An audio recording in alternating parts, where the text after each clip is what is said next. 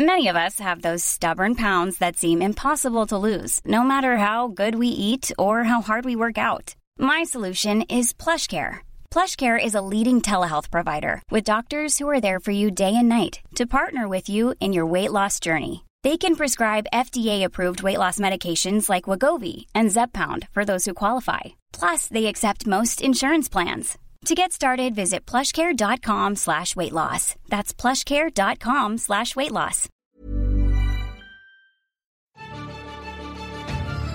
In einer Welt, in der über Filme gesprochen wird, muss dieser Podcast gehört werden.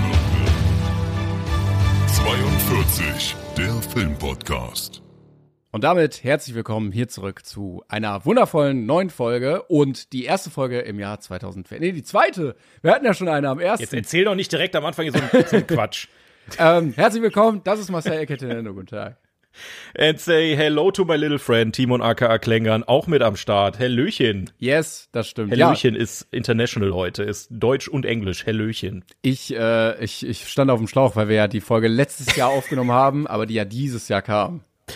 Ja, jetzt ist die erste true 2024 Folge hier. Genau. Ja, happy, Happy New Year, everybody. Ja, wir haben es hinter uns. Yeah, es uh. kann doch nur besser werden. Hey. ich habe das Gefühl, wir haben uns ewig nicht mehr gehört, aber wir haben wirklich keine Woche Pause gemacht. Nee, nee, ist halt nur alles sehr hektisch in letzter Zeit, ne? Silvester und Weihnachten ja. und nichts tun und liegen, auch sehr anstrengend gewesen. Also, und du bist auch noch auf Tour zwischendurch, also ist ja Wahnsinn hier ja, heute. das stimmt. Aber wir haben uns wieder äh, zusammengefunden. Eine kleine Oase der Erholung, um, um über Filme zu reden. Und das haben wir natürlich äh, wieder äh, oder vor und haben einiges mitgebracht ich sag mal, Oase der Erholung kommt halt auch wirklich auf die Filme an, über die wir reden. Ja. ja. das ist ganz wirklich abhängig von dem, was wir hier so vorhaben. Aber ich glaube, heute wird, wird ganz gut. Ich glaube, da könnt ihr euch endlich mal wieder auf eine gute Folge einstellen. War ja die letzten, wie viele Folgen, ne? 89 ah, Folgen, war ja, war ja nix, ne? Aber ah, die 90. Folge, die ist es jetzt. Versprochen. Ganz sicher. Ja, ich, ich war, ey, oh, heute habe ich wieder was dabei. Schauen wir mal. ja, ja, ja. Aber bevor wir anfangen, ich habe noch zwei kleine Sachen und du hattest auch noch was, ne? Genau, ja. Äh, bevor wir jetzt hier zu krass äh, schon wieder vorbei sind, fangen wir da mal schnell mit an. Wir haben einen neuen Zugang auf unserer Top-Liste. Oh, äh, was? Hast du gar nicht gemerkt, ne? Von diesem Jahr? Ja, von letztem Jahr halt. Und ja. zwar ist es ein Bollywood-Film. Nein! Auf Platz 90. Und deswegen sprechen wir heute nicht über Platz 105, sondern über 106. Ist aber in der Reihenfolge dasselbe am Ende. Ne? Also das ist halt immer, das, das, die, die, die Liste schiebt sich hier durch den Gegend. Es ist der Film Twelfth Fail. ich sehe gerade, ähm, der ist zwar auf 90, also zwischen Requiem for a Dream oder äh, und G und Sie, der mhm. ist aber deutlich besser bewertet mit 9,2. 9,2, Alter.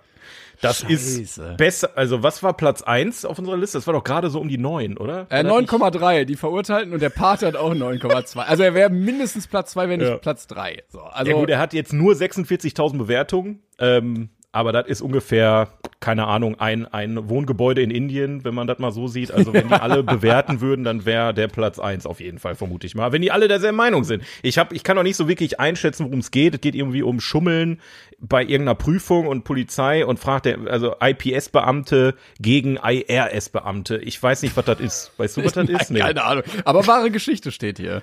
Ja, dann, dann muss es ja gut sein. Das wissen wir ja. Krass. Nee, aber ich bin gespannt. Den, den müssen wir dann dieses Jahr wohl auch noch nachholen, ne?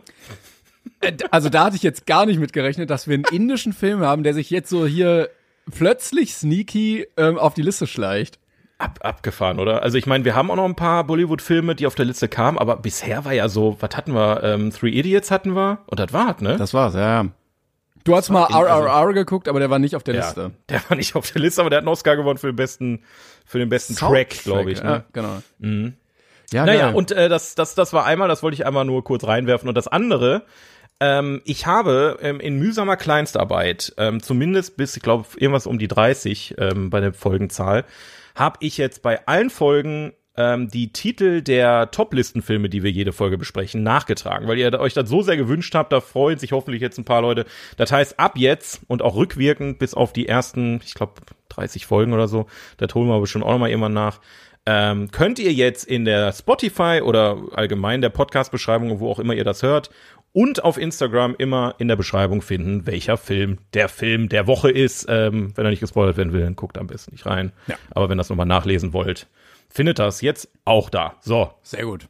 Das ähm, sind meine beiden Punkte. Du hast jetzt einen deutlich größeren Punkt, da bin ich gespannt. Ja, du wolltest, du hast gesagt, dich interessiert das gar nicht, deshalb werden wir da nicht so ausführlich drüber reden, denn wir nehmen ja, das gar Ganze nicht ist jetzt gar nicht ist jetzt übertrieben, aber ich habe mich da nicht mit beschäftigt so, weil die ja, äh, fang mal einfach an. Also die Folge kommt am 8.1. raus ähm, und wir nehmen am 8.1. auf und vom 7. Mhm. auf den 8. waren die Golden Globes, deshalb ähm, können wir hier ganz aktuell drüber reden und haben die Gewinner direkt da und diese ganze Award-Season, die ja in den Oscars gipfelt, zeigt ja immer schon so, was werden die Favoriten sein? Also welche Filme werden öfter nominiert, welche gewinnen mhm. vielleicht auch öfter und so. Und es hat sich gezeigt, dass bei diesen Golden Globes Oppenheimer großer Gewinner war mit sechs Preisen. Oh, ähm, okay. Äh, da wird irgendwie immer differenziert. Es gibt eine Kategorie bei den Filmen Best Motion Picture Drama und Best Motion Picture ja. Musical or Comedy, warum auch immer. Ähm, da, also bei Drama hat Oppenheimer gewonnen gegen äh, Killers of the Flower Moon, gegen Past Lives, gegen äh, Anatomie eines Falls, gegen Maestro und The Zone of Interest. Habe ich noch nie gehört. Krass, ich kenne davon nur einen einzigen Film. Also gesehen habe ich es noch nicht alle, aber ein Film hatte ich jetzt davon nicht auf dem Schirm. Ey, wir haben schon gut ja, das stimmt. gehalten letztes Jahr. Ja, ja okay. Äh, Best Motion Picture, Musical or Comedy hat Poor Things gewonnen gegen Barbie. Mhm. Ähm, Boah.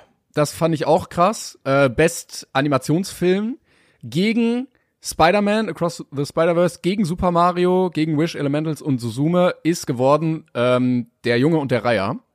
Wow. Der hat gewonnen. Wow. Ja, auch krass. Gut, Cinematic and Box Office Achievement, Barbie, klar, also da. Ja, okay. Hm. Ne? Also das ist wirklich der erfolgreichste Film des Jahres, wird dann ausgezeichnet ich oder was? Ich weiß nicht genau, wie das ist, kann ich mir aber vorstellen. Ich habe mich noch nie mit den Golden, weil, weil da Golden Globes habe ich mich nie mit beschäftigt, weil die auch Serien noch mit drin ja, haben. Ja, das, das, ist so, so aufgedröselt. Alles, ne? Dann gibt's dann beste ja. das Serie, beste das Serie. Ja. ähm, besser nicht englischer Film ist Anatomie eines Falls geworden. Mhm. Mit der deutschen äh, Besetzung äh, Sandra Hüller, die war auch nominiert als ja. beste Hauptdarstellerin, die hat leider nicht gewonnen. Aber hat die nicht auch bei ähm, Toni Erdmann mitgespielt? Genau, richtig, ja, das ja, war die ja, Tochter. Ja, den aber Film wollte ich auch noch sehen, aber dat, den muss, da hätte ich für ins Kino gemustert, habe ich nicht mehr geschafft, leider. Aber es könnte wieder werden äh, oder passieren, dass mal wieder irgendwie eine Deutsche dabei ist, wenn was gewonnen wird. Das wäre sehr cool. Ja, Mann. Ähm, genau, Best Female äh, Actor hat sie nicht gewonnen gegen äh, Lily Gladstone, die spielt in Killers of the Flower Moon mit. Ähm, mm, okay. Ja. Ansonsten Killian Murphy ist bester Hauptdarsteller geworfen, äh, geworden. geworfen. Der hat ihn geworfen, okay. Ja. Emma Stone hat bei, mit Poor Things äh, beste Hauptdarstellerin in einem Musical oder Comedy geworden. Ähm, ja, ja. Äh, okay. Äh, bester Nebendarsteller Oppenheimer, Robert Downey Jr., bester Regisseur Christopher Nolan, auch gegen Greta Gerwig, äh, gegen Martin Scorsese, gegen Bradley Cooper. Ähm, Oppenheimer auch äh, Best Original Score und so. Also der hat schon gut abgeräumt. Ich, ja, Mann. Äh, ähm, ich bin mal gespannt, wie das werden wird bei den Oscars. Also so als kleine Prediction kann man das mal nehmen. Aber Best Original Song äh, hat Barbie gewonnen mit Billie Eilish. Äh, die hatten aber auch drei von sechs oh. Filmen aus Barbie in dieser Kategorie. Also ja, I'm, drei Lieder, ne? Drei von sechs Lieder, ne? Genau, richtig. Dance the Night, I'm Just Ken und What uh, Was I Made For. Und der hat dann am Ende auch gewonnen. Krass. Also. Das ist auch der beste Track. Also der, der hat schon am, der hat schon richtig gehittet in dem Film. Zum, war doch, da war da im Abspann, oder? Das war doch so quasi das glänzende Ende, wenn mich nicht alles täuscht, ne? Äh, das weiß ich gar nicht. Nee, nee, nee, nee. Nee, ne? ich glaube, weil im Ende war doch der mit diesem Rap-Part. Ich glaube, das war nicht What, I was, uh, what was okay. I made Ja, gut, ist auch schon wieder äh, ein halbes Jahr her oder so. Aber ich finde das auch okay, dass bei einem Barbie-Film der beste Song nicht wieder an einen Typen geht, sondern auch eine Frau den Da bin ich auch absolut d'accord mit, ja, das sowieso. Ja. Und mit Billie Eilish kannst du nicht viel falsch machen. Ich bin aber überrascht gewesen, dass Oppenheimer doch so viel gewonnen hat, weil wir beide den nicht mal in unserer besten Liste hatten, äh, in der Top 5 und der jetzt da doch so rasiert. Also die ja. Kritikermeinung geht doch ein bisschen, naja. Ja, also ich sag mal, bei den Oscars wird sowieso noch mal ähm, extra klar, spannend. Also klar. ich finde jetzt sehr interessant zu sehen, ähm, was sich so bei den anderen Dingern abzeichnet, damit man sich vorbereiten kann. Also wer jetzt für die Oscars ready sein will, muss auf jeden Fall gucken. Barbie, Oppenheimer, Poor Things, äh, Killers of the Flower Moon wahrscheinlich. Genau. Dann hast du noch sowas wie ja der der der Junge der Reiher, ne, von ja. vom Studio Ghibli. Ja, hier Anatomie ja, eines Falls war sehr oft äh, auch der nominiert. Der wird ausländischer Film hundertprozentig dabei sein, gehe ich auch von aus. Past Lives, sogar Past Lives ist. Past Lives, ja, ja. Past Lives auch. Also es wird, es wird sehr spannend und es, ich sag mal so, ich habe jetzt ähm, viel in meinem Urlaub, ich war jetzt über Silvester weg, habe ich mich sehr viel mit ähm, auch den Filmen, diese, diese Film-Badges, die wir da hatten von den Oscars auseinandergesetzt und geguckt und die Qualität auch der Oscars, der Filme, die da sind. Also du hattest 2006 zum Beispiel noch, noch Happy Feet mit drin zum Beispiel, mit diesem tanzenden Pinguin, ja. Und jetzt, wenn du dir die Oscars heute mal anguckst, die Qualitätskurve ist schon heftig angezogen. Also wir haben die letzten Jahre wirklich, wirklich viele gute Filme gehabt, auch wenn man das im ersten Moment vielleicht gar nicht so wahr hat. Aber gerade dadurch, dass die ganzen ausländischen Filme jetzt auch noch bei den Oscars mit drin sind und die nicht nur diese rein amerikanische Schiene fahren, ähm, da ist so viel Vielfalt drin und ja. äh, ich bin ich bin da sehr gespannt drauf, wer da so abräumt und was wir noch so hier besprechen im Podcast. Ne? Das stimmt. Also seitdem die sich so international öffnen, steigt die Qualität noch mal, weil du dieses klassische ja. Hollywood-Gehabe, da, da gewinnst du dann auch nichts mehr mit. Ne? Wer hätte gedacht, dass Diversität und mehr Vielfalt Qualität mit sich bringt? Das gibt's doch gar nicht. Ja, Mensch. Ja, also ja. haben wir das äh, auch mal hier ähm, ähm, ähm, ähm protokolliert, genau. Yes. Ich bin sehr gespannt auf die Oscars dieses Mal. Ich ich, ich bin gespannt. Nur ich habe irgendwie gar keine Lust auf Killers of the Flower Moon. Ich weiß nicht warum. Aber Echt? vielleicht ja, ist gut, es auch die aber Länge. Auch, aber es ist. Ja, du bist glaube ich noch geschädigt von ähm, äh, The Irishman wahrscheinlich, ne? Ja, aber auch das Thema sagt mir irgendwie gar nicht so zu und hm. ich weiß, das klingt alles so trocken und ich ich weiß, dass ich den dann noch gucken sollte bis zu den Oscars. Ich werde es dann auch tun, aber ähm, ja, das ist immer blöd, wenn man dann mit so einer Einstellung in so einen Film geht. Aber vielleicht ist er dann so gut, dass er dich dann trotzdem kriegt. Ja, ich habe ein bisschen Sorge, dass er mich enttäuscht, weil er sehr von sehr vielen Seiten sehr gelobt wird. Hm. Schwer ist schwer zu sagen. Ich habe die Irishman nicht gesehen. Ich habe sehr viele gute Scorsese-Filme gesehen, deswegen bin ich da durchaus gespannt. Ähm, aber vielleicht hat er mittlerweile auch so sein Alter erreicht, ne? dass er dann weiß ich, ich weiß, ich kann es ganz, also ich will da jetzt auch nicht drüber judgen, bevor ich, ich den glaube, gesehen habe. Ne? Ich glaube, das Problem ist auch, das ist halt ein klassischer amerikanischer Film. Also dieses mhm. äh, Ureinwohner oder Indigene ähm, werden irgendwie verfolgt und so. Das ist ja, das spielt ja alles in diesem amerikanischen Kosmos. Das ist ja für uns Europäer so weit weg. Du wurdest ja damit nie vorher konfrontiert und die kennen das ja schon über Jahre.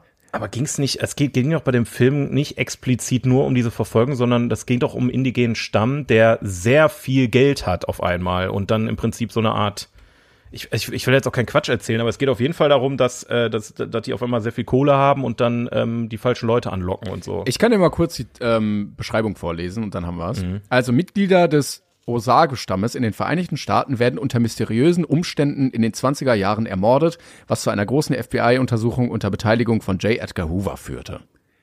Genau, also die haben sehr viel ja. Geld und dann kommen Weiße und sagen, ja, das ja, passt ja, okay. uns aber nicht und dann wird ermittelt. Ja, gut, okay. Ja, ja. ich, ich finde die Geschichte tatsächlich äh, interessant. Ich, ich bin gespannt. Also wenn ich das natürlich gar nicht anspricht, natürlich immer schwierig. Ja, gar nicht, gar nicht klingt jetzt auch falsch, aber ich habe Angst, dass es trocken ist, aber ja. wir, wir, werden sehen. Gehen wir einfach mal unvoreingenommen, versuchen wir so unvoreingenommen wie möglich da reinzugehen. Ne? Vielleicht können wir den uns ja noch mal im Kino geben oder so, wenn die Oscar-Season anfängt oder weiß der Geier was. Vielleicht dann im Bochum in unseren Partnerkinos, im Kapitol zum Beispiel. Ähm, aber ja, dann, dann wir werden sehen. Beurteilen wir jetzt nicht, bevor wir was gesehen haben. Das, genau. das ist nicht unser Stil, Timon. Nee, das machen das wir ist nicht. Nee, nee, nee, nee, nee, nee, nee, nee. Ja, schön. Ach ja, ja gut dann haben wir das auch. Aber Timon, äh, jetzt interessiert mich aber mal, jetzt haben wir so lange bestimmt ein ganzes Jahr nicht mehr miteinander gesprochen. Ne? Das ist ja schon letztes Jahr gewesen. Was hast du denn zuletzt gesehen eigentlich? Ähm, ja, also.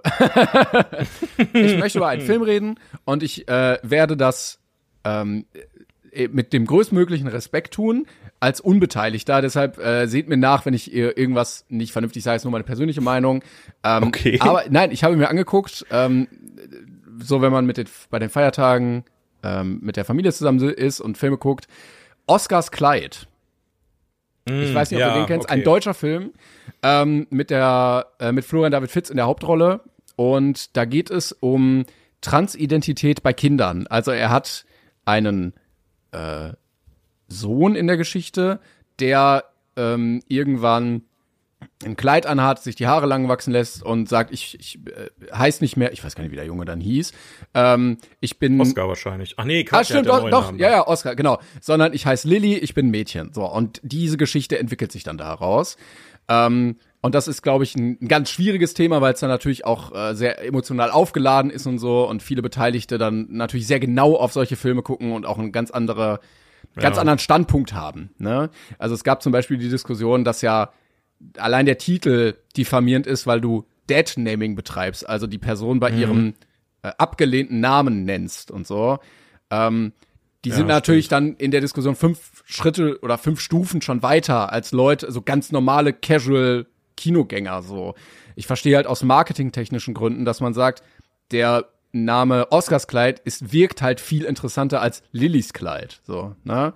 Damit du halt die Natürlich, Thematik das direkt verstehst. Ich sag mal, das in der, in der Metaphorik sagt das ja auch direkt aus, worüber der Film ist. Genau. Ich verstehe dieses Deadnaming auf jeden Fall und das ist halt auch nicht geil, aber in dem, in dem Sinne macht das halt auch Sinn, dann die Zielgruppe anzusprechen, die du damit erreichen. Ich weiß halt nicht, wie gut der Film ist, aber du möchtest ja mit solchen Themen nicht die Leute ansprechen, die sowieso schon in dieser Thematik leben und damit klarkommen müssen, sondern vielleicht Menschen daran führen, die überhaupt nichts damit zu tun haben. Und genau. dann macht so ein Titel halt deutlich mehr Sinn, das stimmt schon. Ja. Ich hatte auch das Gefühl, das war so ein bisschen das Ziel, dass man so Leute, die wirklich so kein Bewusstsein dafür haben oder da auch nicht so dran denken, da so ein bisschen einsammelt mit und so verschiedene Perspektiven zeigt. Also es gibt zum Beispiel den Vater, Florian David Fitz, der da so am Anfang gar kein Verständnis für hat. Dann gibt es die Mutter, weil die Eltern sind getrennt, die Kinder leben eigentlich bei der Mutter, äh, die das voll supportet. Dann ne, gibt es so die Großeltern, die sagen so, ey, ich möchte, dass meine Enkelkinder glücklich sind und so. Und wenn das jetzt irgendwie deren Identität ist, dann ist das halt so und so. Also ganz viele verschiedene Wege. Ähm, und es werden auch immer Sachen reingestreut, die in solchen Diskussionen drankommen. Also zum Beispiel mit, ja, ich habe aber im Internet gelesen, das ist alles Indoktrination und ihr setzt den Kindern Flausen in den Kopf und sowas. Ne, dann hast du irgendwie einen Arzt, der da ist und so. Ähm, dann äh, gibt es auch eine Transperson, die äh, schon äh, älter ist, also weiß ich nicht, irgendwie 60 oder so, die dann auch nochmal ihre Perspektive damit reinbringt und so. Und das mhm. fand ich prinzipiell erstmal sinnvoll und ganz gut auch. Das The Thema wirkte zumindest für mich relativ respektvoll aufgegriffen. Äh, dann hatte ich aber auch viel Kritik, weil ich fand, dass ähm, ganz vieles auch nicht so gut funktioniert hat. Also äh, allen voran Florian David Fitz, der eigentlich ein guter Schauspieler ist. Ich fand die Rolle leider kacke. Ähm, ja. Also es fängt, er, er rastet halt komplett aus, als er das mitbekommt und äh, geht dann mit dem Kind zum Arzt und dann, wow. äh, ich weiß nicht, ob das ein Therapeut ist oder ein Psychiater irgendwie so, der macht dann so Tests mit dem Kind, ne, also so mal dich mal, mal mich mal und so, wie nimmt das Kind sich wahr und so. Und dann gibt's ein Gespräch und dann sagt er, also Florian David Fitz zu dem Arzt, wenn Sie mir jetzt sagen, dass mein Kind schwul ist, dann werfe ich irgendwie hier einen Stuhl durchs Fenster oder so. Alter. Ah, und dann, okay. ne, und dann, ja, nee, ihr Kind ist trans oder so. Und dann nimmt er diesen Stuhl und pfeffert ihn gegen diese Scheibe. Und er, er legt so viel komisches, toxisches Verhalten an den Tag, was irgendwie so zeigen soll, okay, am Anfang war er so, aber dann ändert er sich. Wir haben Charakterentwicklung. Ähm, was oh. aber ganz, ganz komisch ist. Also erst akzeptiert er das gar nicht, aber dann baut er so mit seinen Kindern ein Baumhaus und dann ist alles super. Also, weißt du? Weil die dann zusammen was gemacht haben. Ähm, und ich habe das oh Gefühl, Gott. die dieses Kind rückt, rückt eigentlich die ganze Zeit in den Hintergrund und äh, Florian David Fitz steht im Vordergrund, weil dann geht's um die Ehe und er liebt seine Frau noch und dann küsst er sie und er hat auch ein Alkoholproblem, was ähm, das Jugendamt auch so mitbekommt, was dazu führt, dass die Kinder vielleicht wegkommen und dann wird er rückfällig und so und es ist alles so, ah, muss, warum muss es denn immer so so überdramatisch sein und so. Weißt du, dann rennt das Kind weg und dann sucht er das völlig besoffen und schreit da rum und äh, im Wald und ach, weiß ich nicht. Ja. Also völlig verfehlt am Thema vorbei. Ja, nicht ganz, nicht ganz am Thema, aber ich habe das Gefühl, das waren so Grundpunkte da, wo man gesagt hätte, ja, da hätte man richtig viel was draus machen können. Und dann kam dieser deutsche Filmüberzug mit, nein, wir müssen jetzt noch ah, das reinbringen und wir müssen noch das reinbringen und unser Star ist natürlich der Hauptdarsteller und so. Also wenn sie vielleicht einfach mal das Kind in den Vordergrund gestellt hätten ähm, und da so, ja, vielleicht auch so ein bisschen mehr kindliche Perspektive reinbringen und so, dann, ja, weiß ich nicht. Das wäre vielleicht irgendwie ein bisschen sinnvoller gewesen. Ey, da haben die einfach keinen Bock drauf, da haben die kein Interesse an. Denk mal, willkommen äh, bei den Hartmanns. Hatten oh, wir schon mal öfter drüber oh, gesprochen. Ja? Fürchterlich. Thema Flüchtlingskrise, auch völlig verfehlt Thema. Das perfekte Geheimnis. Einer, der aus der Gruppe ist homosexuell und alle äh, verhalten sich komplett weird und am Ende wird das noch nicht mal mehr aufgelöst, sondern die verprügeln einfach irgendeinen Typen und sagen dann, jo, ist, ist vorbei der Film. Jetzt hast du das. Also diese deutschen Filme, die, ich glaube, manchmal wollen die einfach nicht aufklären, sondern die nehmen einfach diese Thematik, weil sie gerade aktuell ist ich will dem Film halt jetzt nicht äh, unterstellen. Du hast ihn gesehen, ich habe ihn nicht gesehen. Äh, ich hatte nur den Trailer gesehen im Kino und da habe ich auch schon so ein bisschen, ey, also nicht wegen der Thematik, sondern wegen ja. dem, wie er gedreht ist und wie der Trailer mir das präsentiert hat. Und eigentlich ist Willkommen ist bei den Hartmanns äh, ein guter Vergleich, weil es ist irgendwie genau das gleiche. Eine ernste Thematik, wo man eigentlich viel rausholen könnte, wo ja. auch natürlich viel lustige Sachen passieren, so als Komödie. Ähm, aber wo man das irgendwie komplett verschenkt und dann wieder den gleichen Film macht wie sonst auch. Also, ja. ob jetzt da Till Schweiger seiner Ex hinterher rennt oder Florian David Fitt seiner Ex hinterher rennt und dann, ja, dann geht's einmal um das Kind und einmal geht's um die Situation, ist dann irgendwie auch komisch. Ja. ja. total. Also ich weiß auch nicht, wer das entscheidet, aber irgendeiner hat sich da so dermaßen im Schlamm festgefahren. Ich, ich weiß nicht, ob die, ob die wirklich nur sagen, wir wollen irgendwie schwarze Zahlen schreiben mit dem Film und dann ja, hat sich dieser, natürlich. wir müssen irgendwas produzieren. Das kann doch nicht der Anspruch von, von, von Filmstudios sein oder von, von Produktionsfirmen oder von Drehbuchautoren, dass du nur so ein, Wischiwaschi-Scheiß rausbringst mit einer Thematik, die gerade aktuell ist. So, das ist doch, was, was soll der Blödsinn? Ja. Also, naja. Ich, ja, es hatte, aber es hatte natürlich schöne Sachen. Also ich fand, die Kinder haben das sehr, sehr gut gemacht. Ähm, gerade auch die kleine Schwester, die irgendwie, also die geht in den Kindergarten, aber ich habe geguckt, ich glaube, die war bei den Dreharbeiten neun, das merkst du auch. Die ist viel zu, hm. viel zu erwachsen schon für, für den Kindergarten. Also die haben das beide sehr, sehr gut gemacht. Ähm, und ja, ich, ich fand auch schön, dass man sich überhaupt mal an diese Thematik getraut hat. Wäre natürlich geil gewesen, wenn auch ein guter Film dabei rumgekommen wäre. Also ich hätte, ja. ich hatte das Gefühl, wäre das irgendwie in Dänemark oder Schweden oder so gedreht worden, wäre der Film deutlich geiler geworden. Ja, wahrscheinlich, wahrscheinlich. Ne, weil du kannst ja mit so einem Film emotional, wenn du die Menschen ansprichst, viel mehr erreichen, als wenn du einfach nur so, so sachlich Fakten aufzählst und sagst, nein, seid für Toleranz. So, ja, das funktioniert aber nicht, wenn du keinen wenn du die Leute emotional nicht erreichst und über so eine Geschichte funktioniert das ja eigentlich sehr gut, ne, dass sie sehen so, ach guck mal, ja, so kann das sein und so und so und äh, man erkennt sich vielleicht darin wieder und sieht aber, okay, ja. das Verhalten kann auch so sein. Deswegen, also ich habe deswegen dich auch erstmal aussprechen lassen, als du meintest, der Vater, der hätte so völlig übertrieben reagiert. Natürlich ist so die erste Reaktion für mich jetzt persönlich so, boah, uff. Mhm. Aber am Ende ähm, äh, ist es ja, also kannst du ja psychologisch das Ganze halt so darstellen aus der Sicht des Kindes. Genau. Ja. Ne? Also der Irrglaube in, in Deutschland äh, herrscht, glaube ich, auch noch viel, wenn ein Kind der, Haupt, der Hauptdarsteller, äh, der Hauptdarsteller ist oder Hauptdarstellerin, dann ist es ein Kinderfilm und das ist halt Bullshit. Ja, also der beste, der, das beste Gegenbeispiel war Systemsprenger. Also der war ja ja, oder hier, äh, ich hatte ja letztens erst noch ähm, äh, The Innocence, ne, mit den Kindern, die, die, die diese Kräfte kriegen und so. Also da, da muss man halt ganz, ganz dringend von weg. Ähm, da muss man, ich glaube einfach die die Kinozuschauer auch erziehen ein Stück weit. Ich, ich glaube der der Sinn hinter hinter sowas ist meistens dann auch einfach den Leuten mal was Neues zu zeigen und nicht denen immer nur dieselbe Scheiße vorzukauen, die sie sowieso immer sehen, ähm, weil sonst kommst du aus diesem Trott einfach nicht raus. Und dann hat das deutsche Kino wirklich weiter Probleme, weil die diese Handvoll an guten deutschen Filmen, die im Jahr rauskommen, wenn überhaupt, ähm, die, die, die sind so verschwindend gering, dass du halt auch niemanden in deutschen Film reinbekommst, der sich nicht da voll mit beschäftigt, ne? Also dann rennst du in Manta Manta 2 und denkst dir, der deutsche Film ist Schmutz.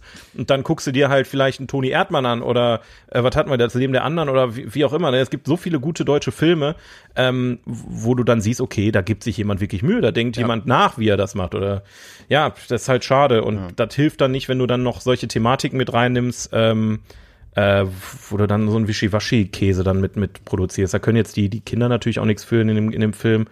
Ähm, ich finde es gut, dass das prinzipiell überhaupt aufgenommen wird, aber es fühlt sich gerade mehr, wenn du, wie du das erzählst, an, als hätte jemand einfach sich an der aktuellen Thematik bedient, so als hätte jemand einen Film aus Gendern oder so gemacht, weißt du? Ich konnte so. jetzt auch leider nicht finden, ähm, ob da irgendwie auch Leute aus dieser Szene daran mitgearbeitet haben. Weißt du, weil das ist für mich ja natürlich ja. auch immer wichtig, egal über welche Szene du irgendwie redest, dass natürlich Beteiligte dabei sind, die so dir sagen, wie es halt wirklich ist und nicht, da sitzen drei Drehbuchautoren, die schon 20 Kinofilme vorher runtergeschrieben haben und die schreiben den jetzt auch einfach runter. So. Ja, ja, ja. Aber ist das denn aber so wie bei der Nachname oder ähm, was hatte ich gerade gesagt hier, das perfekte Geheimnis, dass es irgendwie eine, eine Vorlage hat, dass er wieder irgendwie auf, aufgekauft ist aus einem anderen Land oder sowas? Boah, das, das weiß ich gar nicht.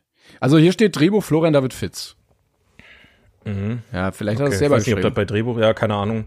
Also ja, ich habe auch leider, also Systemspringer war ja auch viel mehr am Kind einfach dran und das funktioniert ja auch viel besser, weil das ja auch interessant ist, wie werden die damit konfrontiert, wie erleben die das? Also ne, da ist auch sowas wie, ja, ja. wie wird das Kind in der Schule aufgenommen? Dann kommt es irgendwie äh, plötzlich doch wieder als Junge in die Schule, weil der Vater das so ein bisschen manipuliert und dann wird irgendwie, oder erlebt es Gewalt in der Schule, wird geschlagen. Aber das siehst du nicht, sondern der Vater kriegt eine Meldung, ja, hier ist äh, in der Schule was los, weil er ist Polizist fährt dann dahin und dann erfährt er erst, ah, sein Kind. Und dann erfährt er erst, ah, sein Kind hat aber geschlagen, weil ja. es sich gewehrt hat, bla bla bla. Aber sei das doch halt so wischi, Ach, das ist doch Blödsinn. Du kannst ja. aus dem Thema so einen heftig guten Film machen, um auch, also es gibt ja nicht nur Leute, ne, ich würde sagen, man kann so die Bevölkerung in Deutschland in drei Teile aufteilen. Die einen, die sind absolute, ähm, äh, wie nennt man das nochmal, ähm, wenn man für, für die Transperson ist, aber selber nicht trans, diese Allies, ne? Kannst du als Allies sagen, dass, dass man quasi dafür ist und die einfach unterstützt. Dann hast du die Leute, die ja, dämlich sind und intolerant und die sind halt dagegen. Und ich glaube, du hast auch noch eine, eine ziemliche Grauzone von Leuten, die einfach damit nicht konfrontiert wurden noch nie. Also eben, ja. weiß ich nicht, so eine Oma, die vielleicht niemand mehr hat und das nur immer im Fernsehen gesehen hat. Die könntest du mit so einem Film aktiv abholen und sagen, das ist ganz normal so. Und ja, ja. so fühlt sich ein Mensch aktuell, wenn er, wenn er sich outet oder wenn, wenn er zum Arzt geht oder äh, irgendwie einen anderen Ausweis haben will, wo da ein anderes Geschlecht drin steht oder eine Umwandlung vor sich hat oder wie auch immer. Du hast, kannst so viel aus dem Thema rausholen. Das ist halt lächerlich, dann so ein Blödsinn da drauf. Ja, und da sind, also, da sind dann so Klischee-Jokes, so weißt du, dann Florian ja. David Fitz am Anfang macht so ein Schild dran, an ans Klo zu Hause, nur im Stehen pinkeln.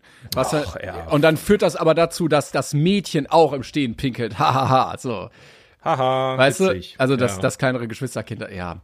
Ähm, zwei Tags habe ich noch dazu. Zum einen ähm, ja. habe ich festgestellt, äh, nee, zum einen hat er gewonnen, bester Film national beim Bambi und äh, besser Bambi. Darsteller bei Varia Film Award.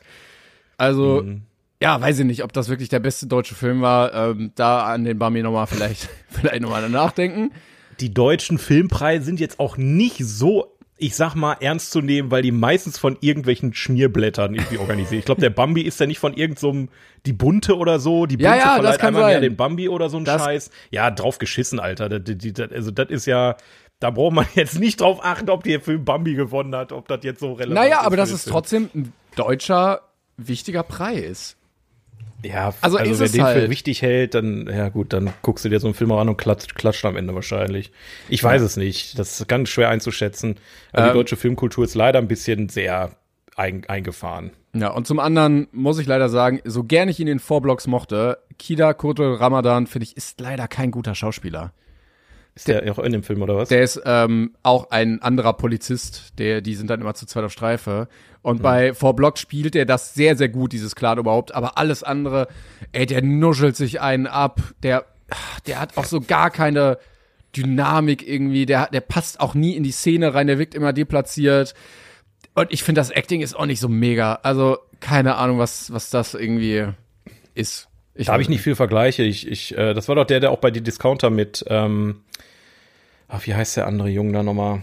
Ich weiß es nicht mehr. War das, war das nicht er, der Oh, ist egal. Ist, wir brauchen uns jetzt auch nicht so tief darüber unterhalten. Ja, ähm, alles in allem sagst du also nicht sonderlich empfehlenswert. Nee, also hat mich jetzt. Ich habe eine 5 gegeben von 10. Das war. Hm, okay, ja. schade. Naja, aber ansonsten. Hätte mich gefreut, wenn du jetzt gesagt hättest, krasser Film, guck dir den mal an. Das wäre nee. wär eine coole, coole Aussage gewesen. Leider nicht. Aber was ich geguckt habe, ähm, was du bestimmt auch geguckt hast, was ich sehr empfehlen kann, war äh, dritte Staffel von LOL. Meinst oder du das Weihnachtsspecial? Ja, was? das Weihnachtsspecial, genau das. Ja, ist ja keine Staffel. Ist ja, ist ja eine Staffel. Naja, also, also, merkst du halt auch, dass das äh, absolut äh, nicht die Qualität hat, die die anderen Staffeln an den Tag legen. Ne? Das war gar nicht die das, dritte Staffel, ne? Das war. Das war die war vier, quasi 3,5. Genau, ja. Ja, ja, ja. Das stimmt. Aber ja, war, war witzig. War, kann man sich mal angucken, aber ist jetzt nicht, äh, also ich fand die, die anderen Staffeln auf jeden Fall besser. So viel echt? Ja, deutlich. Nee, besser. ich fand das schon sehr witzig. Also. War es echt? Ja, äh, fandst du nicht? Also, was ich am meisten enttäuschend fand, ist, die kommen rein und sagen, Team Edition, wir haben jetzt Teams. Und ich so, oh cool, Alter. Und dann hast du da Bastian Pastewka und Anke Engelke oder Caroline Kebekus mit Teddy Tecklebran etc. Und eigentlich nutzen nur Anke und, und Basti das aus und die anderen so ein bisschen. Weißt ja, doch, Teddy so auch schon. Also fand ich auch, dass Ja, aber da merkst du, das haben die nicht eingestudiert, das haben die spontan gemacht. Und da denke ich mir so, hätten die sich vorher mal zusammengesetzt und mal überlegt, was zu machen können, dann hätte man da viel mehr rausholen können. Deswegen war ich so ein bisschen enttäuscht, aber ich hatte trotzdem Spaß. Also es war für ein Weihnachtsspecial war es okay. Ich fand's sehr witzig. Ich bin, ich bin ja auch großer Teddy-Fan, also mich hat's wieder sehr abgeholt. Ähm, Ich fand's auch, ich fand die Jokes und die Personen auch teilweise witziger als in den anderen Staffeln. Also von daher. Aber Michelle Hunziker verstehe ich immer noch nicht so. Ja, ganz. das verstehe ich auch.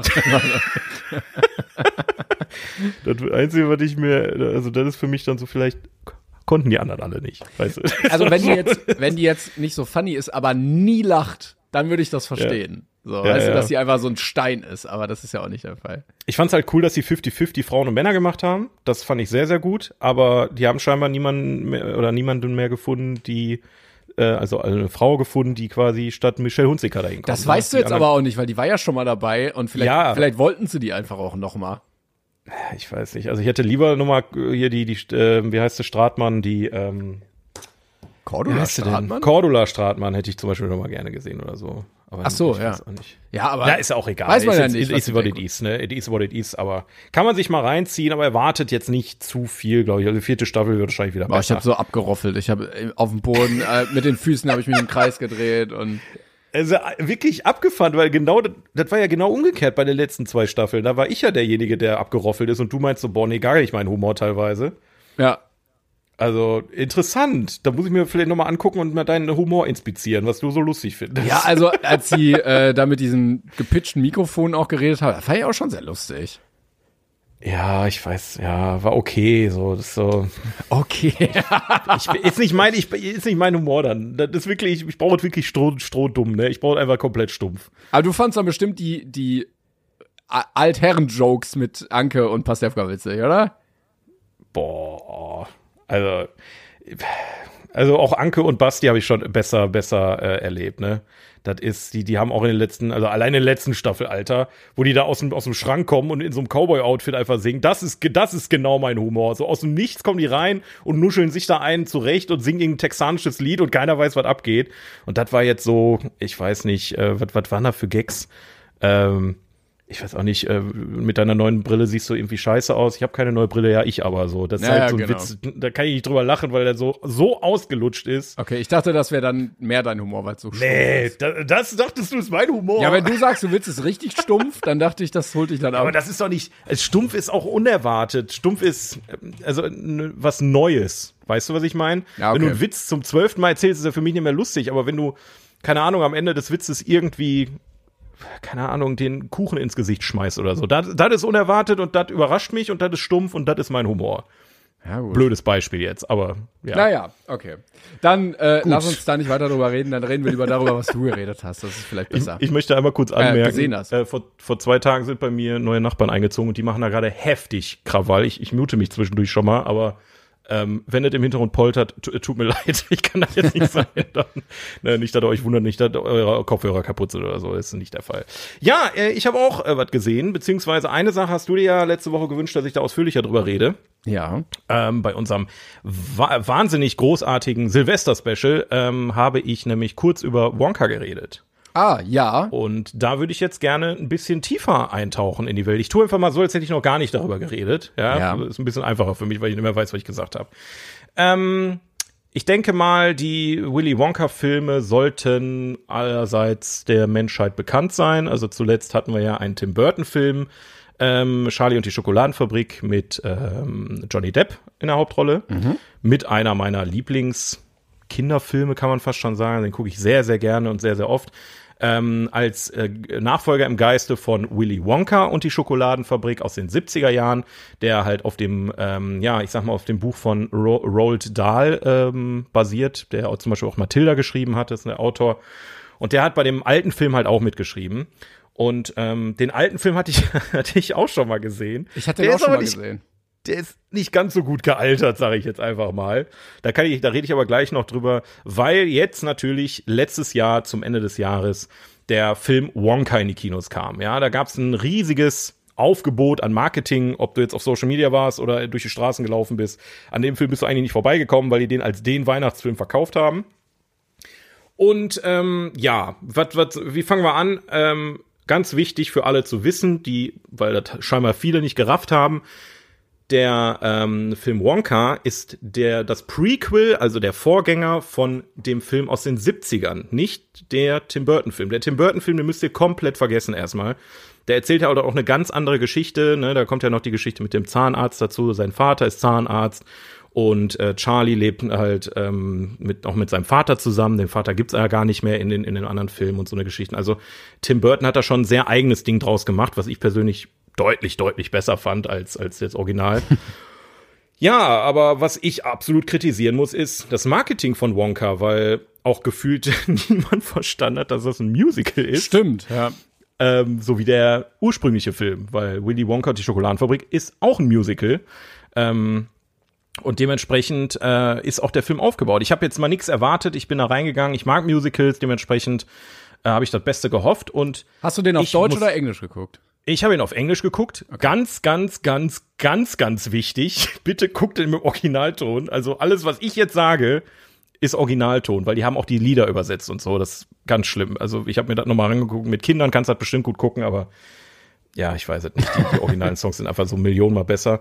Ähm, ja, aber ich muss sagen, ich wurde sehr überrascht tatsächlich. Also ich ähm, bin ins Kino gegangen, keine Erwartungen und ähm, habe jetzt auch nichts wie den Tim Burton Film erwartet, weil ich wusste, das hat nichts damit zu tun. Ähm, und bin eher voreingenommen reingegangen, weil ich wirklich Albträume von diesem Hugh Grant Umpalumpa gekriegt habe.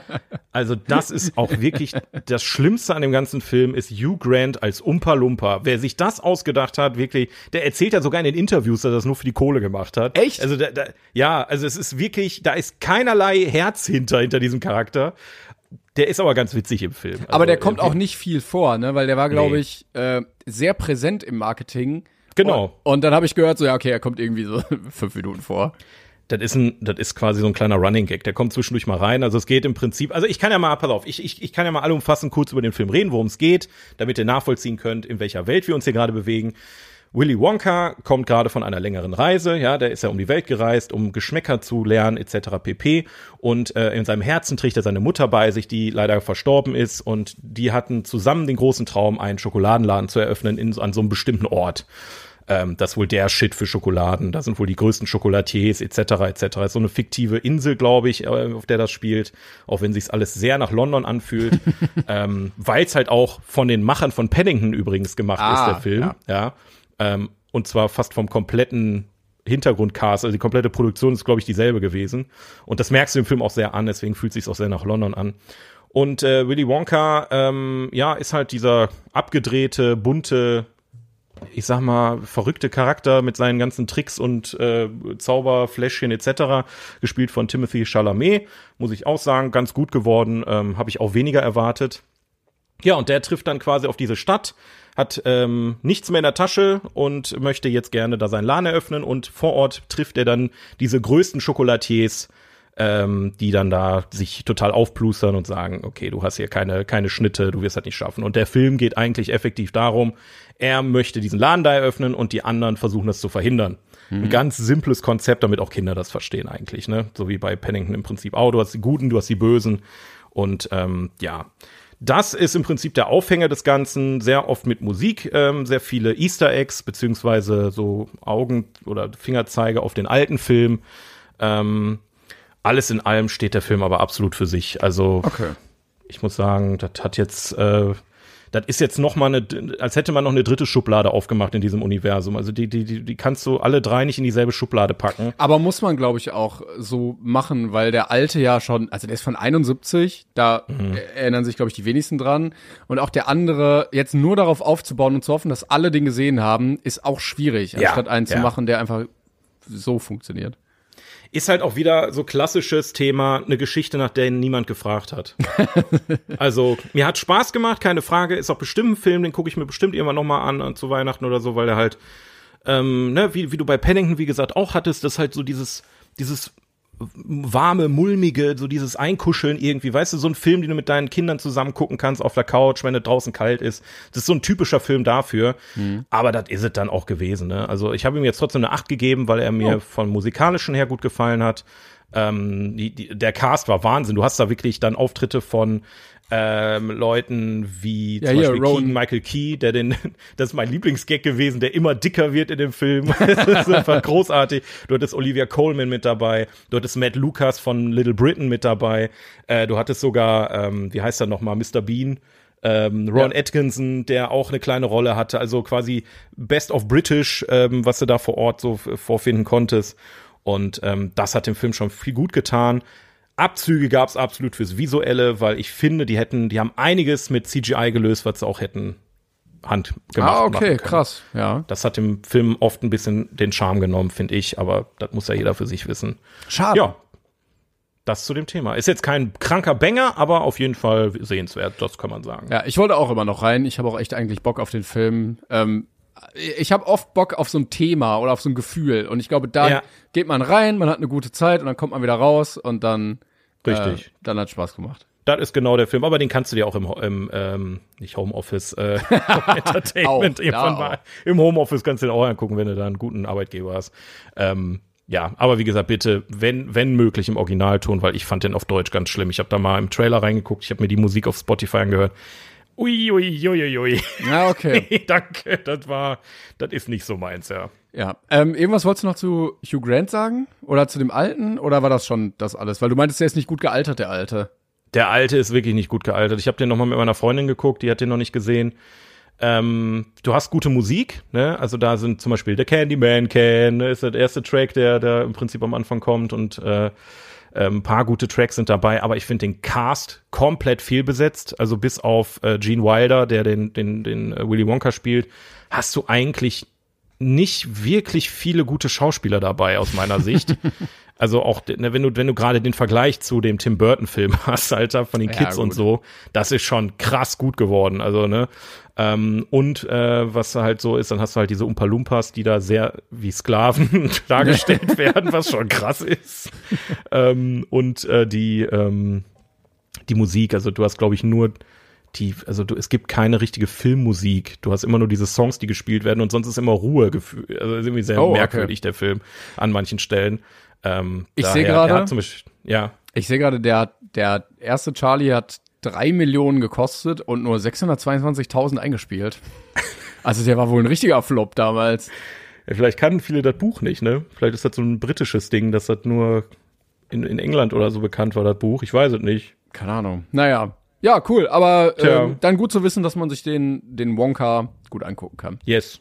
Um nochmal alles zusammenzufassen, Willy Wonka und die Schokoladenfabrik hat von mir eine 6 gekriegt. Äh, Charlie und die Schokoladenfabrik von Tim Burton hat von mir eine 9 gekriegt und Wonka hat eine 8 gekriegt, um das ein bisschen so einzuschätzen. Aber ich muss auch sagen, habe ich den bewertet? Ah, okay, der, der andere hatte eine 8 bei mir, der Charlie und die Schokoladenfabrik. Den fand ich auch sehr cool. ja. Na gut. Aber wie gesagt, richtet euch auf ein äh, Musical ein. Wer keinen Bock auf Musical hat, der wird den Film hassen, vermutlich. Also das ist, ja, das. Die singen sehr viel. Die singen sehr viel. Das auch, für mich war es okay, aber ne, ist, ähm, ja, schwierig. Okay. Ja, ja. Da, hast du noch was oder war es nur das? Ich habe noch was, aber die Frage ist jetzt, wollen wir das noch machen, weil wir hatten jetzt schon 40 Minuten auf der Uhr. Ja, dann lass uns weitermachen. ähm, dann kennen wir. Ich verzichte dann heute mal einfach. Dann machen wir es nächste Woche. ähm, eigentlich kämen wir jetzt auch zum 42er. Wir hatten aber letztes Mal durch die Special-Folge gar keinen gestellt. Deshalb ja an der Stelle ähm, einfach für nächste Woche, weil heute wäre eigentlich wieder QA gewesen oder FAQ. Ähm, falls ihr also Fragen habt ähm, an uns, irgendwelche Sachen, die wir schon immer mal beantworten sollten oder unsere Meinung zu irgendwas oder was ihr wissen wolltet, äh, einfach unter 42 Podcast auf Instagram unter dem neuesten Post da in die Tasten hauen und da einfach schreiben und dann machen wir das in der nächsten Folge.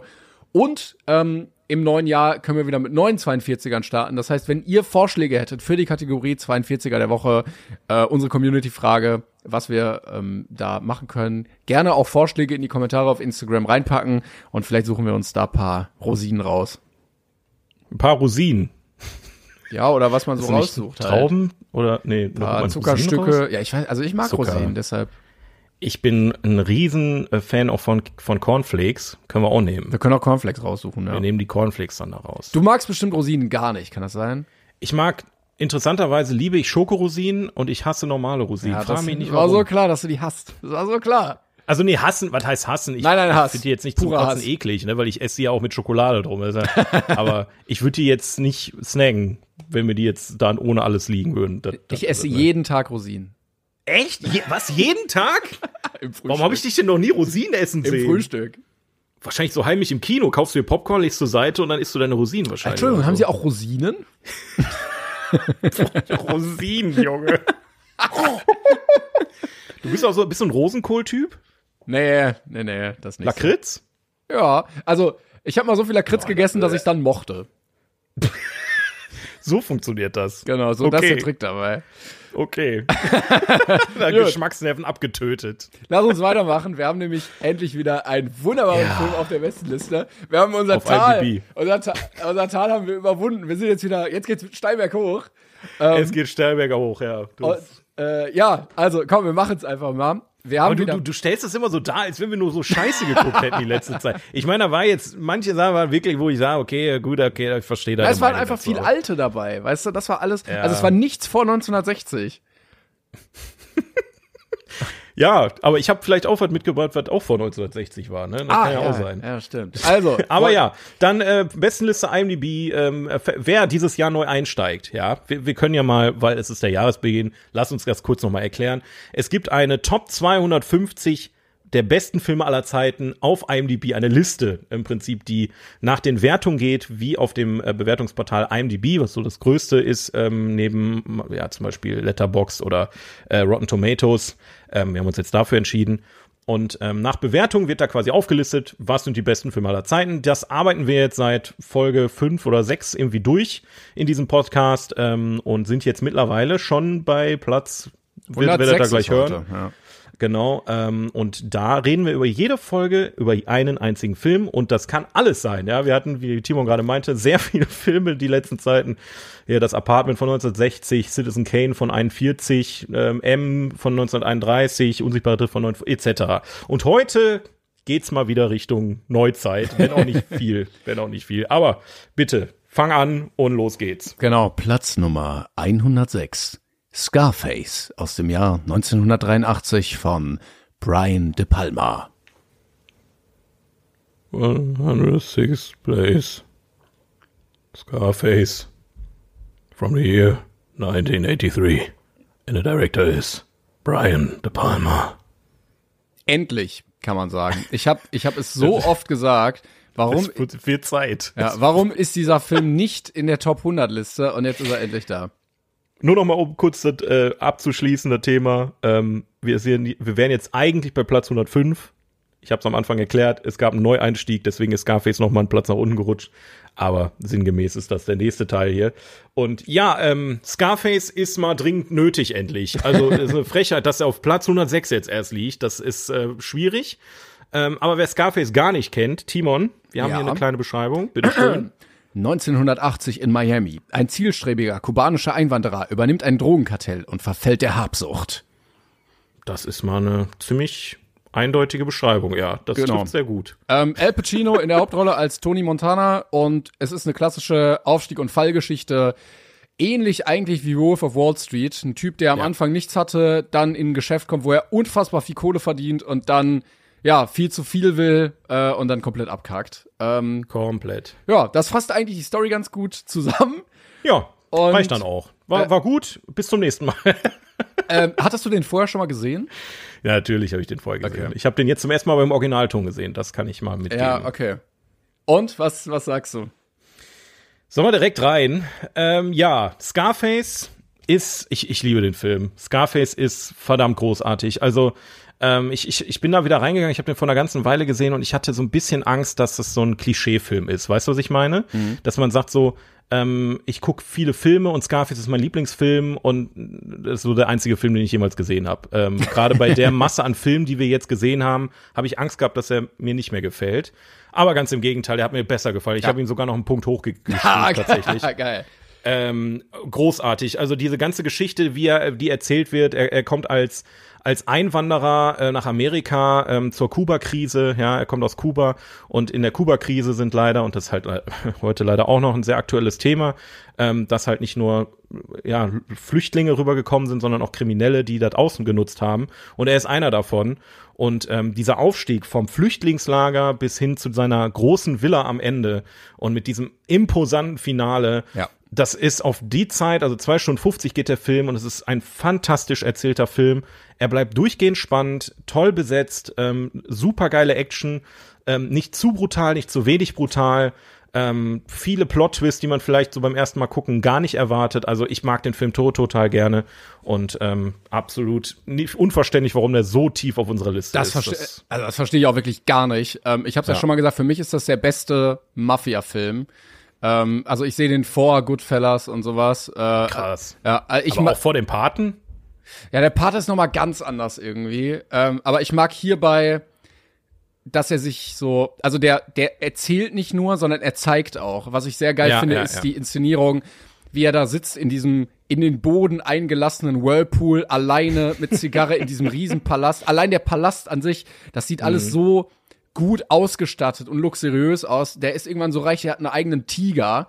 Ähm, das ist, der läuft in den besten Anzügen rum, ja, der, der, der fährt Autos und so und es sieht alles richtig luxuriös aus. Der, wenn die sagen, die verdienen Geld, dann sitzen die da vor einem Berg Geld und zählen das mit ihrer Geldzählmaschine.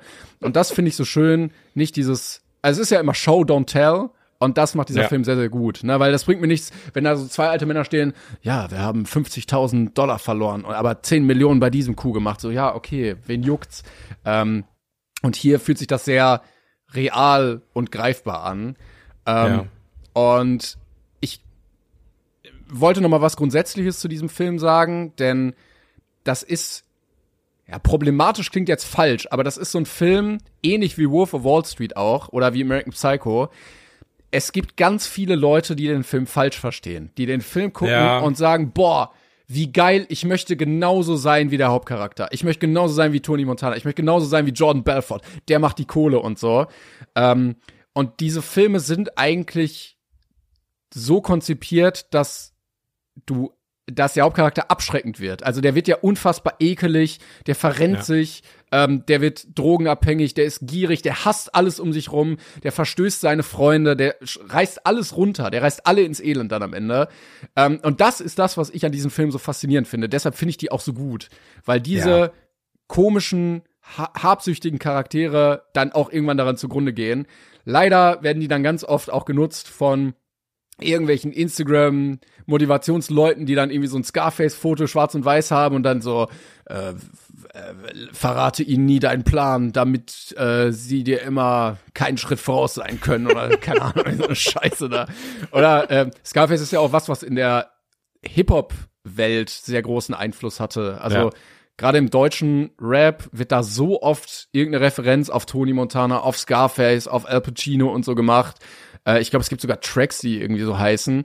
Und äh, die alle so sehr fasziniert von diesem Teil waren, so, boah, Drogen und Geld und Macht und so.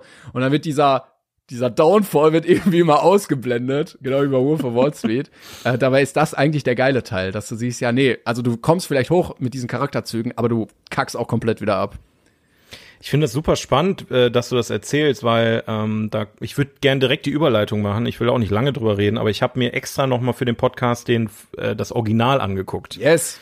Weil was viele auch nicht wissen ist, das ist ein Remake. Scarface äh, von 1983 ist ein Remake vom Film von 1932. Ja, da gab es nämlich schon mal einen Scarface-Film und äh, der wurde damals geschrieben ähm, von einem Reporter, der in Chicago gelebt hat.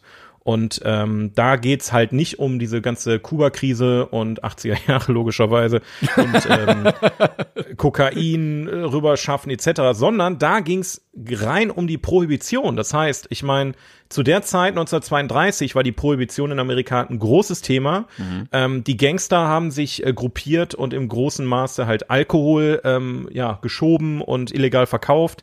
Da gab's dann halt Bandenkriege, Gangs, äh, Gangwars etc. Und ähm, dann, da sind dann halt auch, wie, wie hieß der nochmal, ähm, äh, dieser, dieser große Gangster-Boss, da, äh, warte mal, Gangster-Boss, Gangster-Boss. Capone? Ja, El Capone, genau. Und äh, der war da halt auch noch äh, zugange. Und in der Zeit kam dieser Film raus. Und genau vor dem, was du gerade gesagt hast, hatten die panische Angst. Der Film wurde in vielen amerikanischen Staaten zensiert, ähm, weil der, ähm, Also in erster Linie, weil halt auch echte Maschinengewehre in dem Film verwendet wurden. Äh, der ist sehr, sehr direkt, der Film. Also da werden okay. schon ziemlich viele Menschen umgeballert. Ähm, halt gut geschnitten, siehst du halt jetzt nicht, aber ich sag mal, äh, ich glaube für 1932 war der Film schon sehr brutal. Ähm, und äh, ja, des, deswegen, also da, auch da haben sich viele Leute dann gesagt, okay, das könnte man auch als als Vorbild nehmen und deswegen gibt's am Anfang, ich kann dir das ja mal sogar in Discord posten, habe ich nämlich ein Foto von gemacht. Es gibt eine Texttafel am Anfang des Films. Ja. Ähm, lass mich sie kurz raussuchen. Da steht sinngemäß drauf, dass man bitte, äh, das ist ein Appell an die Regierung sogar. ähm, nach dem Motto, ey Leute, das ist aktuell hier unsere Zeit, guckt euch das mal an und vielleicht ändert da mal was hier. Ich kann es vorlesen, the government is your government, what are you going to do about it? Also die sprechen sogar auch die, die Wählerinnen und Wähler an, oh, dass sie sagen, okay, deine, deine, deine Regierung akzeptiert das, wie es gerade ist, weil die in einem Film auch ähm, Grauzonen nutzen, zum Beispiel die Gangster dass die Maschinengewehre einfach benutzen können und behalten dürfen, weil es da keine, äh, kein Gesetz für gab damals. Die waren halt noch, noch relativ neu, die Maschinengewehre. Und dann sind die da fröhlich mit Maschinengewehren rumgerannt und haben sich da gegenseitig umgeballert. Also auch sehr äh, ein historischer Film, dadurch, dass er halt von einem Reporter geschrieben wurde, interessant. Hat aber auch sehr viele Parallelen zu der Neuversion. Also ähm, ich sag mal, äh, Brian De Palma, beziehungsweise halt die Autoren von dem äh, neuen Film, die haben sich da grob dran orientiert. Also manche Parallelen hast du halt, ne, so dieses ähm, Tony ist halt da, der mhm. hat halt eine Schwester, er will halt nicht, dass seine Schwester irgendwie man hat oder ähm, halt auch diese diese Übernahme von den einzelnen Geschäften. Sehr sehr sporadisch, sehr hektisch aus meiner Sicht auch der alte Film. Ähm, also jetzt keine unbedingte Empfehlung von meiner Seite. Ich schwenke auch noch immer noch zwischen einer 6 und einer 7. Also ähm, mag aber auch daran liegen, dass ich den besseren Film vorher gesehen habe. Ne? Das ja. kann, da waren halt auch keine Überraschungen mehr für mich in dem Film. Ich wusste ja um, ungefähr, was auf mich zukommt. Aber interessant mal zu sehen auf jeden Fall. Ja. Sehr, ja. Was hast du dem, dem anderen gegeben? Ich glaube, ich werde ihm eine 6 geben. Wie gesagt, ich, ich Nein, dem, zwischen einer 6 und einer. Dem, Ach so, dem, dem äh, Scarface, dem 9 habe ich eine 9 gegeben. Okay. Ja, ich bin auch bei einer 9. Ja. Also, also mich hatte er gewonnen, äh, zum einen bei der Szene in dem Flüchtlingscamp, weil da, ja. das ist so der Rette die Katz-Moment, dass du ja. siehst, okay, wa was ist das für ein Charakter, was, zu was ist er auch fähig? Äh, und dann die, die Szene in dem, dem Hostel mit der Dusche, weißt du? Da, wo ja. er im Badezimmer ist. Das ist wirklich, oder du denkst, das machen die jetzt nicht wirklich. Ja, Oder genau. die machen das. Und, und da wird eigentlich so, das ist so die Rette, der Rette die Katz-Moment für den ganzen Film. Dass du siehst, ja. ah, okay, das, das ist die Richtung, die der Film fährt. So, richtig, so richtig. geht's dann. Das fand ich sehr, sehr cool. Da wird klar ein Statement gesetzt, ganz äh, früh schon im Film. Und äh, Wahnsinn. Also äh, ich, ich finde aber auch faszinierend, wenn ich jetzt, ich habe jetzt beide Filme gesehen und ich finde sehr interessant, dass der 1983er Scarface, du merkst halt, dass der sehr vom Paten inspiriert wurde. Mhm. Also gerade wie der denn die die Geschichte erzählt, das ist so verschieden zu den diesen beiden Filmen, ist unfassbar. Und ich glaube, diese lange langsame Erzählweise, das weil auch bei Scarface hast du halt eine geile Charaktereinführung. Du weißt immer, wer wer ist. Du hast eine große, ja ich sag mal in Anführungszeichen Familie, ne, also dieser ganze Clan, der um ihn mhm. rum ist du hast verschiedene Personen von außerhalb, seine Mutter, seine Schwester, du hast äh, ähm, halt die, die, die ähm, Leute, die dann in einem anderen Land sitzen, ne? diese, diese Kokain-Lords da im Prinzip, die Kokain herstellen und so weiter und so fort.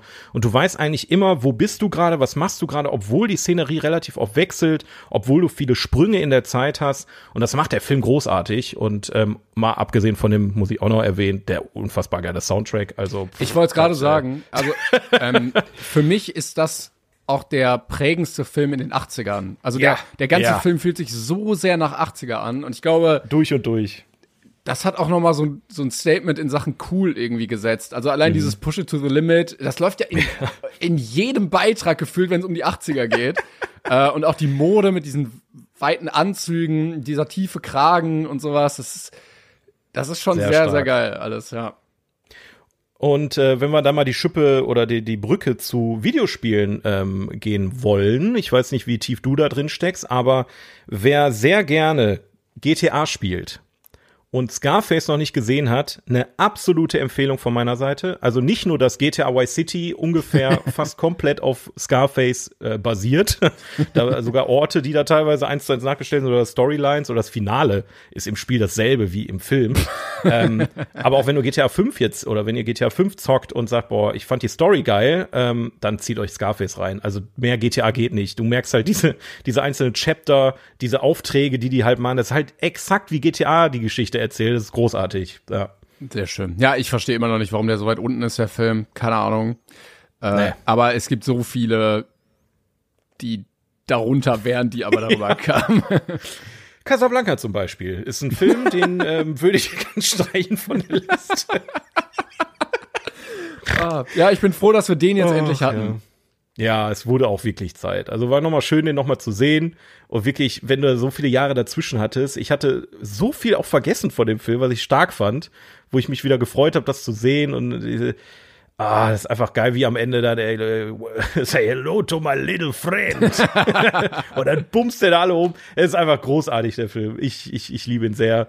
Ähm, und hoffentlich aus den richtigen Gründen, vermute ich jetzt einfach mal. Vielleicht werde ich mir auch irgendwann so einen Pool einfach bauen, wo ich dann so im Boden.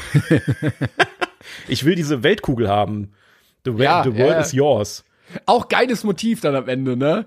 Das übrigens auch aus dem Originalfilm. Beim Original guckt er aus seinem äh, Fenster immer und da ist eine Reklametafel von so einem Reiseunternehmen und da steht The World is yours. Okay. Und da, das hat er sich da genommen. Übrigens beim Original super weird unfassbar viele Slapstick-Momente. Ne? So richtig, im, in der einen Szene ballern die da 20 Leute ab, total so schockierender Moment und im nächsten Moment hast du da so, so ein Dulli, da klingelt das Telefon, dann nimmt der Telefon falsch rum und hat den, den die Hörmuschel am Mund und umgekehrt und sagt dann Hello, Hello, oh, haha, wrong. so, ich mir what the fuck? du denkst dir nur so, wer hat sich das denn? Oder eine Riesenschießerei und er steht wieder am Telefon und versteht, ich höre dich nicht so laut hier. Ja, wow, ist gerade auch eine Schieße. Also, das habe ich auch nicht so ganz verstanden, warum sie das damit reingebracht haben. Aber, ja, das ja. haben wir jetzt auch nicht verstanden. ja, geil. Aber ähm, ich möchte noch mal äh, anmerken, Al Pacino ist auch einfach ein krasser Typ, ne? Also, krank. Der hat bei der Pate mitgespielt. Der hat mhm. bei der Pate 2 mitgespielt, bei mhm. Scarface und bei The Irishman ja. auch noch. Also der hat das Game auch irgendwie durch dann. Warte, nee, warte, warte, warte da gibt ja sogar noch mehr äh, Filme, wo er wirklich brilliert. Also ich finde aber bei allem, was ich von ihm gesehen habe, Scarface ist schon sein, sein ja. Highlight. Ja, ja. Auf, ich glaube, ich hatte also, auch in den Fun Facts gelesen, dass er auch gesagt hat, dass das seine liebste Rolle war. Das glaube ich sogar weil du merkst halt, er, er beschert sich so sehr mit diesem Charakter beschäftigt, dieser Verfall des Charakters. Das ist ja natürlich nicht nur guten, äh, eine wichtige Arbeit fürs Drehbuch oder für den Regisseur, sondern auch vom Schauspiel, gerade vom ja. Schauspieler. Dass er halt am Anfang anders spielt als am Ende, dass er einen Charakterverlauf hat, dass er über mehrere Jahre diesen Charakter aufbaut und sowas, ne? Das ist nicht einfach und das muss man ihm hoch anrechnen. Das hat er großartig gemacht, gerade mit diesem Drogenkonsum, den er da mehr und mehr und mehr hat. Aber also, irgendwas hatte ich auch Wahnsinn. gelesen, er hat sich, glaube ich, die Nasenscheidewand oder sowas auch kaputt gemacht, so viel wie der sich da beim Dreh reingezogen hat. Also, Obwohl man gar nicht oft sieht, dass er das tut, ne? Ja, aber irgendwie, es gab auch mal die Theorie, dass er echtes Koks zieht, das stimmte wohl nicht, aber die ziehen ja dann irgendwas anderes, äh, keine Ahnung, irgendwie so Traubenzucker oder sowas und er meinte, er hat wohl so viel da gezogen bei den Dreharbeiten, dass er nachhaltig Schäden dann davon hatte, aber man muss auch Opfer bringen. Ich hatte am Ende auch so einen Mandela-Effekt, ne, dass, ähm, wo, wo er äh, quasi in seinem Büro sitzt, ne, wo dann im Prinzip alles am Ende ist ähm, und diesen riesigen Haufen Kokain vor sich hat. Und ich hatte, ich hätte schwören können, dass er mit seinem Gesicht da einfach reingeht und sich eine heftige Nase nimmt. Aber man sieht das nicht. Also da liegt eine Tasche vor. Er, er geht quasi hinter die Tasche, man hört ihn schnufen, er kommt wieder hoch eine weiße Nase. Also die Tja. hätten, die hätten sich nicht wirklich was durch die Nase ziehen müssen, weil man sieht's doch, doch eh manchmal nicht. Also, sieht man es in anderen Szenen. Ja, okay, ja, gut. Aber ich muss auch sagen, ich finde auch das Psychogramm wieder sehr gut gemacht bei diesen Charakteren, weil also er hat ja alles eigentlich. Er wollte immer alles haben und er hat alles, ne? Ja. Er hat die Frau, er hat das Geld, seine Familie ist irgendwie da oder seine, seine, seine Freunde und trotzdem ist er so ein Arschloch einfach zu allen. Und er wird ja. genauso wie der Typ, den er vorher hasst, seinen anderen Geschäftspartner, dem er die Frau ausspannt, ähm, weil er sagt, ja, komm mal zu, komm zu mir, bei mir geht's dir besser und dann ist er zu seiner Frau genauso. Ja, ich finde es auch super nachvollziehbar, wie der Charakter handelt, wie die Charaktere ihm gegenüber handeln.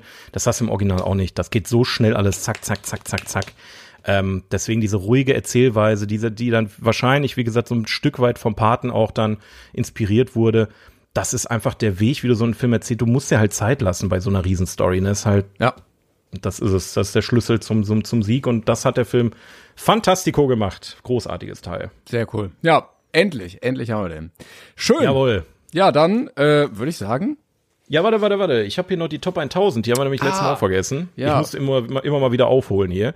Ähm, gut, da muss ich jetzt drei sagen, weil wir Platz 105 ja jetzt auch übersprungen haben im Prinzip. Ähm, Platz 104 haben wir letztes Mal vergessen, war ähm, Terminator 2 oder ist Terminator 2 auf den Top 1000, wo alle Film Bewertungsportale nochmal zusammengefasst wurden, ne? also die wirklich besten Filme aller Zeiten laut Bewertungen, nicht nur auf IMDb, ist äh, Platz 104 Terminator 2 Judgment Day von James Cameron. Mhm. Großartiger Actionfilm auf jeden Fall. Den hatten wir auch schon auf der Liste. Ja. Platz 105 ist Blade Runner von Ridley Scott. Den hatten wir ähm, den, den schon? hatten wir auch noch nicht. Nee, den hatten wir nicht. Ah, okay. Ja. Ist aber auch wirklich eine spezielle Nummer, würde ich sagen. Also der, ja, ich hatte ja, kam, wundert mich nicht. Ich hatte ja drüber geredet. Ich hatte den ja mal geguckt, deshalb wusste ich nicht mehr, ob wir den schon hatten oder ob ich den so gesehen hatte. Ah, ich habe nee, nämlich gerade gesehen, ich habe ihn auch nur mit sechs bewertet. Also der wird ja von ganz vielen auch weiß nicht, bei der 10 oder so gesehen. Mhm. Ähm, sehe ich da, sehe ich ihn leider auch nicht. Das ist auch nicht so meins gewesen, tatsächlich. Nee, leider nicht. Aber ja. ich habe auch gehört, ganz viele finden dann hier den neuen Blade Runner von Denis Villeneuve ja. besser. Ja. Also vielleicht. Den habe ich aber noch nicht gesehen. Nee, ich auch nicht. Das muss ich mal nachholen. Aber da tun wir nochmal nach. Warte mal ganz kurz. Jetzt muss ich nochmal ganz kurz gucken. Nee, der ist gar nicht hier auf der Liste. Okay. Echt? Nee. Okay. Ja gut, und Platz 106 von heute, ähm, ne, also der Film, der quasi parallel zu unserem Film heute ist, ist Jojimbo von Akira Kurosawa. Da ist er wieder. 1961. Yes. Yes, der kommt yes. auch noch, ne? Jojimbo weiß ja, ich nicht. Aber auch, also ich kann ja mal Spät. spoilern, welcher Platz. Äh, der liegt gerade bei 150. Ach, doch nicht so spät. Okay, ich dachte, er jetzt schon über 200. Ja, Kurosawa kommt auf jeden Fall noch ein bisschen was. Da bin ich auch sehr gespannt drauf. Ähm, aber eins nach dem anderen, würde ich sagen. Ne? Wir haben ja jetzt noch ein ganzes Jahr hier vor uns. Äh, da müssen wir irgendwie mit Inhalten füllen. Eigentlich müsste der dann wirklich Ende des Jahres irgendwann im Dezember kommen. Echt? Naja, wir liegen 150? jetzt bei. Ja, stimmt, ja. ja. Du hast recht. Naja, schauen wir Junge, mal. dass wir noch ein Jahr, also noch, wie viele Jahre brauchen wir noch, um die Liste durchzukriegen, wenn wir so weitermachen? Alter? Ja, wenn wir wirklich jede Folge machen, dann brauchen wir noch drei Jahre. Alter. Ja, aber wofür sitzen wir hier? Das ist ja genau der Sinn der Sache, ne? Ich meine, vier Jahre haben wir fast schon. Toi, toi, toi. Das heißt, in drei Jahren sollten wir uns vielleicht mal ein neues Konzept überlegen. Dann haben wir die Top 1000 doch noch hier. Das ist doch kein Problem. Stimmt. Ja, aber da können wir viel skippen vielleicht. Oder wir gucken da alles wir super noch viel mal. skippen.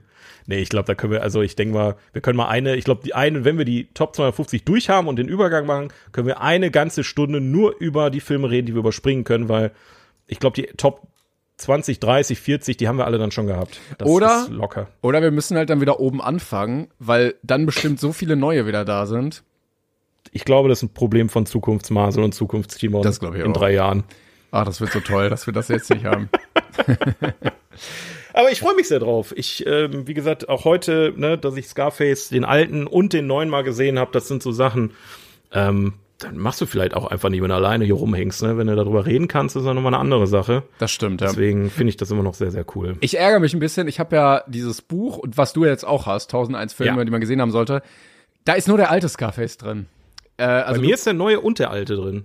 Was? Ich habe eine Neuauflage. Ja. Wir müssen die mal vergleichen, die Bücher. oder, oder laber ich Scheiße und ich habe den einfach nur schon abgehakt. Ich weiß nicht. Also bei mir stand beide drin. Ich wusste, ich kann den allen jetzt auch abhaken. Ja, ich muss den auch nochmal gucken, dann kann ich den auch abhaken. Weg damit. Na gut, ja dann. Äh, vielen, vielen Dank, dass ihr dieses Mal wieder dabei wart. Wir melden uns nächste Woche natürlich wieder.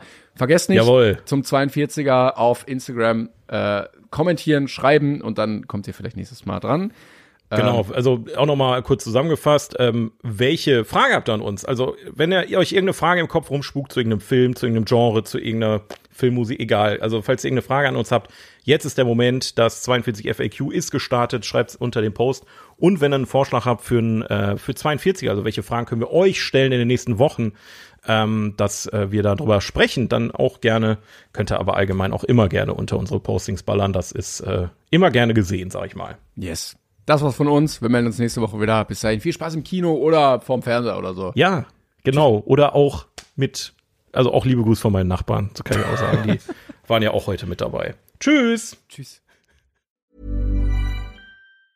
Planning for your next trip? Elevate your travel style with Quince. Quince has all the jet setting essentials you'll want for your next getaway. Like European linen, premium luggage options, buttery soft Italian leather bags, and so much more and it's all priced at 50 to 80% less than similar brands. Plus, Quince only works with factories that use safe and ethical manufacturing practices. Pack your bags with high-quality essentials you'll be wearing for vacations to come with Quince. Go to quince.com/trip for free shipping and 365-day returns.